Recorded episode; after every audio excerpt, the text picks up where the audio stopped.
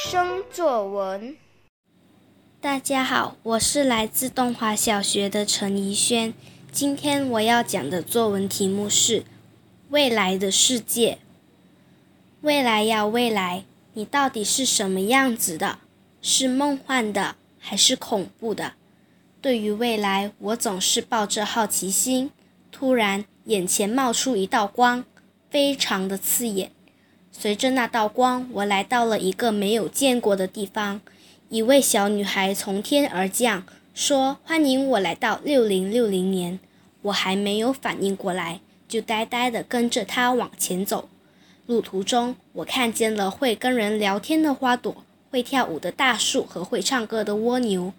走了一段路后，她从口袋掏出了一个万能背包。没有想到，那么小的口袋可以装得下一个背包。原来那个背包是可以缩小的，里面的物品很多，要吃有吃，要喝有喝。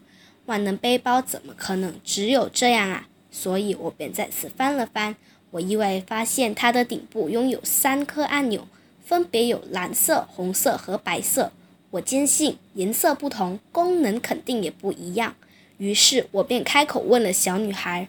小女孩说：“蓝色的按钮是用来弹跳的。”而红色的按钮是用来帮助我们飞翔的，白色的则是让我们在海中漂浮用的。我点了点头，表示意自己明白了。小女孩帮我点了一下红色的按钮，我一时失去了平衡，但小女孩用她熟练的身躯扶持了我，并让我好好享受这自由飞翔的感觉。我们飞过了一片森林，绕过了一座山丘，终于。我们到达了我们想要前往的火山。我刚开始把嘴张得大大的，非常震叹自己日思夜想的火山竟然就在自己旁边。小女孩笑了笑，之后便拉着我的手搭乘火山观赏车。这个过程非常顺利，我们既不会热，也不会感觉全身发烫，只有一种还在妈妈肚子中的感觉，很温暖。那里还有一个牌子，上面写着。榕浆可供烧烤和享用的字眼，看完后本想直接出去，但是自己的肚子不听使唤，不断的叫。我把自己的手很自然地伸进口袋，幸运的我掏出了一颗棉花糖，我把它往榕浆那里一伸，之后马上就熟了。我超级兴奋地塞进了嘴里，那种感觉让我无法形容，只觉得自己在云上睡觉。小女孩带我再次飞向另一个地方。那是山洞，我很好奇山洞有什么特别的。小女孩似乎看穿了我的心思，于是，在山洞前喊了一句：“我是主人，快开门！”山洞外便卷起了一个龙卷风，小女孩再次拉着我跳了进去。随后，我便到达了小女孩的家。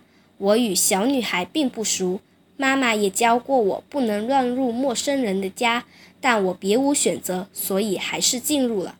我和他坐在漂浮沙发上，他对他家的电视喊了一句：“我想看未来。”面对这样，电视也做出了回应：“没问题，我的主人。”之后电视便打开了，我沉迷于其中，我简直不敢相信。没想到那家电视里播放着新闻，而新闻的主题是“想要长生不老的人有机会啦”。